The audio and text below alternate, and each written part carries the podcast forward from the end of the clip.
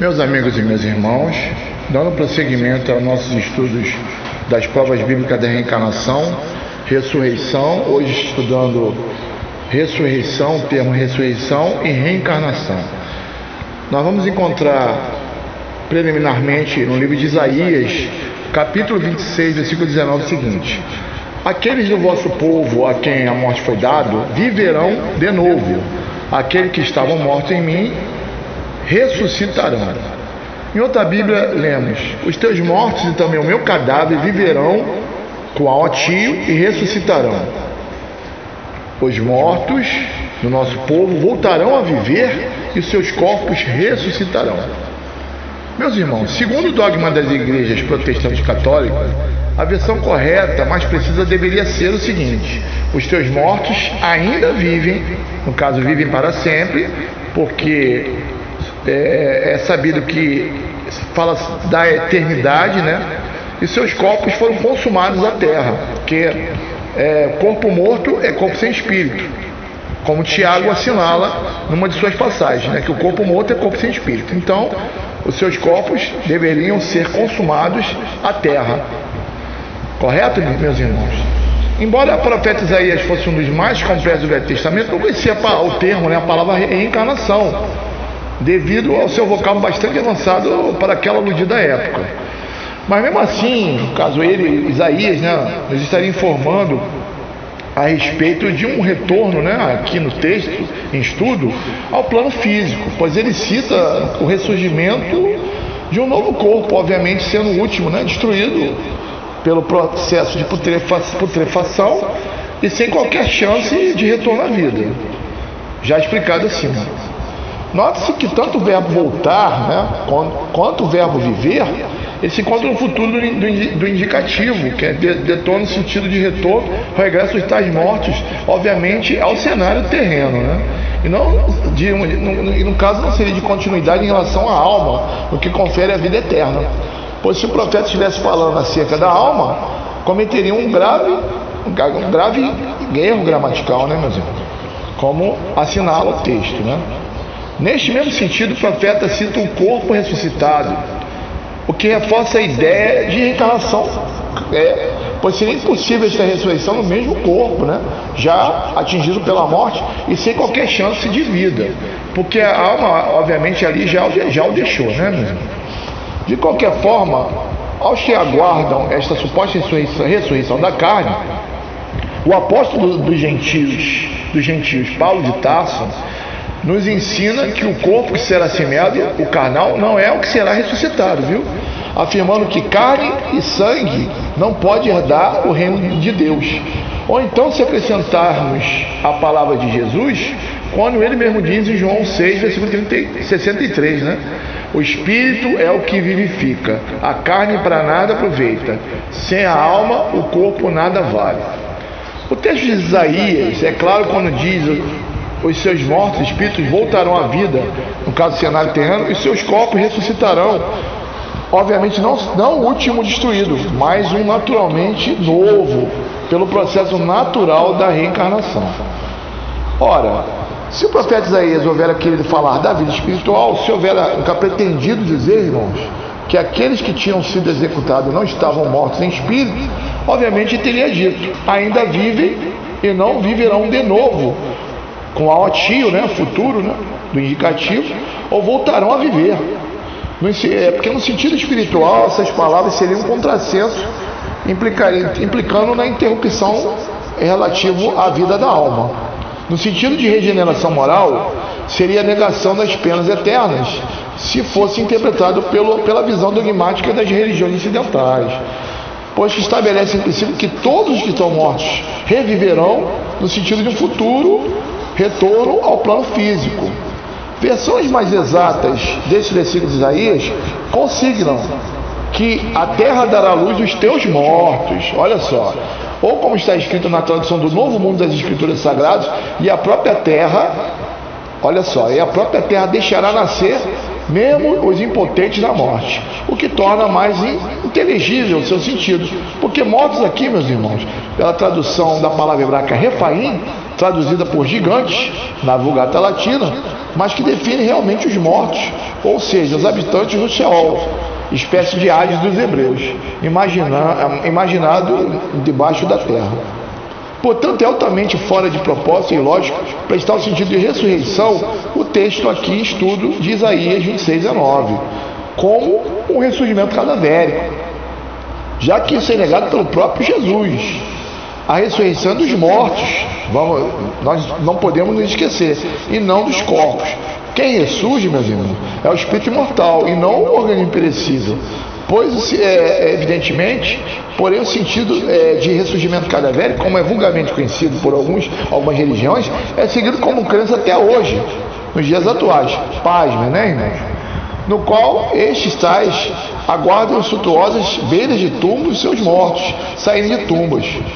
Correto? Então, temos aqui uma, em Isaías 26, 19, uma evidência de que a reencarnação era entendida como ressurreição. É, são palavras que têm uma ligação direta. Né?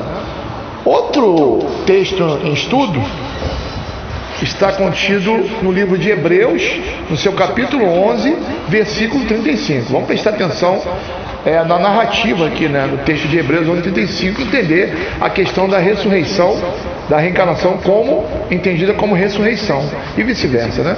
Mulheres, diz o texto, receberam pela ressurreição seus mortos, mas outros confiaram em Deus e foram espancados até a morte. Preferiram morrer em lugar de abandonar a Deus para ficar livres, confiando que depois disso eles se levantariam novamente. Preste atenção, irmão. Eles se levantariam novamente para uma vida melhor ou uma ressurreição superior. Eu estou aqui fazendo uma junção de várias Bíblias, né? De várias, porque a gente faz um estudo comparado aqui. Então, fazendo um estudo comparado, a gente vai, vai considerar esse texto como sendo uma, uma demonstração do que é a questão da ressurreição em relação ao que nós chamamos de reencarnação. Ou seja, depois disso eles se levantariam novamente para uma vida melhor ou ressurreição superior. Como se pode ver, meus irmãos, mulheres e não homens, evidentemente, por quê? Porque elas que concebem no ventre materno os seres imortais que renascem no cenário terreno e não os homens, receberão seus entes queridos por intermédio da reencarnação ou ressurreição, como sugere o texto, né? em análise. Eles teriam, obviamente, segundo a, a, o que está contido no texto de Hebreus 11, versículo, que preliminarmente saldar suas dívidas kármicas, comprovado pelas escrituras assim por meio de expiação, em lugar de abandonar a Deus. E confiando que depois desse resgate, no caso, na, na, na existência daqueles que seriam submetidos ao processo reencarnatório, eles se levantariam novamente. Se levantariam novamente, esse levantar novamente é uma outra encarnação, uma outra reencarnação. Aí já está se referindo a uma futura reencarnação. Se, levanta, se levantariam novamente, por intermédio da reencarnação, agora para uma vida melhor, ou ressurreição superior. Né? Nós sabemos que, segundo ah, os nossos irmãos protestantes evangélicos, só existe uma ressurreição no dia do juízo. Mas aqui fala de alcançar uma melhor vida ou ressurreição superior. Então, não é a mesma coisa. É porque se só existe uma ressurreição no dia do juízo, e o mesmo não se aplica ao texto de Hebreus 11 e 35. Realmente a reencarnação e a ressurreição, como é entendida, é o levantar novamente ou retornar ao ponto de partida, no caso a terra. Está, essa é a proposta divina, tendo eles que ficarem preliminarmente livres de seus débitos kármicos, para só depois retornarem à terra, agora com karma favorável, desfrutando de uma vida melhor, uma melhor ressurreição ou reencarnação satisfatória. Correto, meus irmãos? Prova disso é que, em outras versões desta mesma passagem, é dito: alguns foram torturados porque não queriam aceitar o seu livramento por meio de algum resgate, a fim de que pudessem alcançar uma ressurreição melhor. Outros, por sua vez, passaram a sua aprovação por mofas e por açoite, deveras, mais que isso, por laços e prisões. Numa das traduções, não consta dizeres por meio de um resgate e a sua aprovação. Já noutra versão se fala em resgate e prova, mas suprime-se a palavra livramento. Noutras versões, ainda ao invés de mulheres receber os seus mortos, olha só, meus irmãos, fez-se constar, reencontraram. Olha só, podemos constatar isso na Bíblia de Jerusalém. Vocês podem conferir lá na Bíblia de Jerusalém. Reencontrar os seus mortos. É uma manobra teológica, né, meus irmãos? Os mortos, as mulheres não vão reencontrar esses mortos em nenhuma porta de cemitério. Tudo isso com o objetivo de descartar qualquer lógica no que confere a lei da reencarnação. Portanto, é, é, o fato é que estes mesmos espíritos buscavam o livramento de suas faltas por meio de resgates e provações, que ao se cumprir estas faltas alcançaria uma, uma melhor ressurreição, uma vida melhor, uma ressurreição superior, que nada tem a ver com essa ressurreição única a quem eh, esses nossos irmãos de outras denominações acreditam no dia do juízo. Porque aqui fala de ressurreições em tempos diferentes. Respondendo à seguinte indagação, eu digo, eu, eu, faço a seguinte pergunta: por que mulheres não homens receberam seus mortos? E assim, receberam é, no sentido de conceber. Vamos colocar dessa forma, né? Receberam seus mortos, receberam, conceberam, porque conceber da ideia de que esses mortos regressaram ao ventre para uma segunda existência física, né? Ou seja, uma reencarnação, já viveram outrora, anteriormente. E, obviamente não foi em nenhuma porta de cemitério, né? Como sugerem esses filmes de horrores, de terror que andam por aí, né? Ou naturalmente elas receberam esses mortos em seus ventres, ventres maternos. E é, isso poderia, só poderia ocorrer pelo processo da reencarnação. Pela a, a antilógica, teriam eles, sem metáforas, vivido duas vezes contradizendo o texto de Hebreus 9, 27. Tanto usado por aí, aos homens está ordenado a morrer a sua vez, né? E ainda por cima eles se submeteriam a uma chance a mais, negadas a todos os demais, destinados pelo acaso no dia do juízo. Então, logicamente, estaríamos lidando com um Deus injusto e imparcial, pois para Deus não existe acepção de pessoa. Basta conferir Deuteronômio, Deuteronômio capítulo 10, versículo 17. Ora, sabemos bem que existe apenas uma ressurreição. Naturalmente, não poderia, em hipótese alguma, existir ressurreição superior. Pois se fosse interpretado desta forma, meus irmãos, seria logicamente ressurgir para a vida ou castigo eterno. E o texto sugere claramente duas ressurreições em tempos separados. Tempos separados, pois é dito preliminarmente que mulheres sem o artigo as porque algumas irresponsáveis bíblias, bíblias né, elas registram as mulheres, mas a versão original não consta o artigo as, são, e sim mulheres, que é um termo geral, porque elas é que concebem esses espíritos que renascem nos seus ventres. Mulher aí é um sentido geral, não é as mulheres. Né? O artigo as ele é um artigo definido, ele define uma, uma categoria. Né? Receberam pela ressurreição a reencarnação dos seus mortos, pois são elas que recebem os espíritos imortais em seus ventres, como já foi dito. Né? E esses por si só aguardavam livramento de suas faltas, resgate ou débito de vidas passadas, para depois alcançarem uma reencarnação superior, uma ressurreição superior ou vida melhor, como sugere uma, algumas Bíblias, né? É, isso nada tem a ver com a crença de que somos submetidos a uma única ressurreição destinada ao dia do juízo, meus irmãos.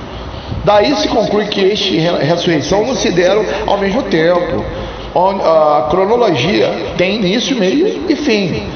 É renascimento desses espíritos por intermédio de ventres maternos, em segunda instância, o resgate de suas faltas cometidas em vidas passadas, o que está bem claro no texto, né, de Hebreus, nesse, texto de Hebreus, nesse texto de Hebreus 11, 35. E a terceira nuance é que a, o alcance de, de, uma ressurreição ou reencarnação superior. A esperança deles é, constava justamente em alcançar uma existência melhor. Eles sabiam que estavam em dívida com a lei e por isso aceitaram um resgate por meio de provas ou expiação. Isso não é obra espírita, é a Bíblia Sagrada que está falando correto? E através desse resgate, eles tinham esperança de alcançar uma, uma vida melhor no futuro, ou seja, uma reencarnação superior, uma ressurreição superior. Por isso que aí, reencarnação e ressurreição tem tudo a ver, meus irmãos. É a mesma coisa, tá bom? Então, é, finalizando o estudo de hoje, é o texto não deixa dúvida, né? Que é, reencarnação pode ter o mesmo sentido de ressurreição. Correto, meus irmãos?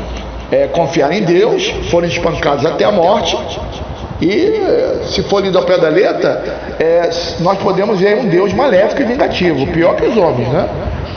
Então, definido, é, o fato é que não devemos confundir esse texto de Hebreus 11:35 com Mateus 26, 51 53, pois o texto retrata evidentemente os espíritos que é se apresentado tanto a videntes quanto a pessoas que, mesmo não possuindo essa faculdade, hoje viram materializados. O texto de Mateus fala acerca de materialização de espíritos. Isso é um outro estudo que iremos realizar numa sequencial, né, meus irmãos? No futuro, no, nas próximos áudios que eu irei publicar aqui para todos. No código escrito no sentido de uma aparição cadavérica, enquanto que Hebreu não. Fala claramente de reencarnação. Eu quero agradecer a todos, desejando felicidade, que Jesus possa abençoar todos nós e agradecer a Deus por, por mais essa oportunidade de transmitir esse conhecimento divino que é a reencarnação. Forte abraço a todos.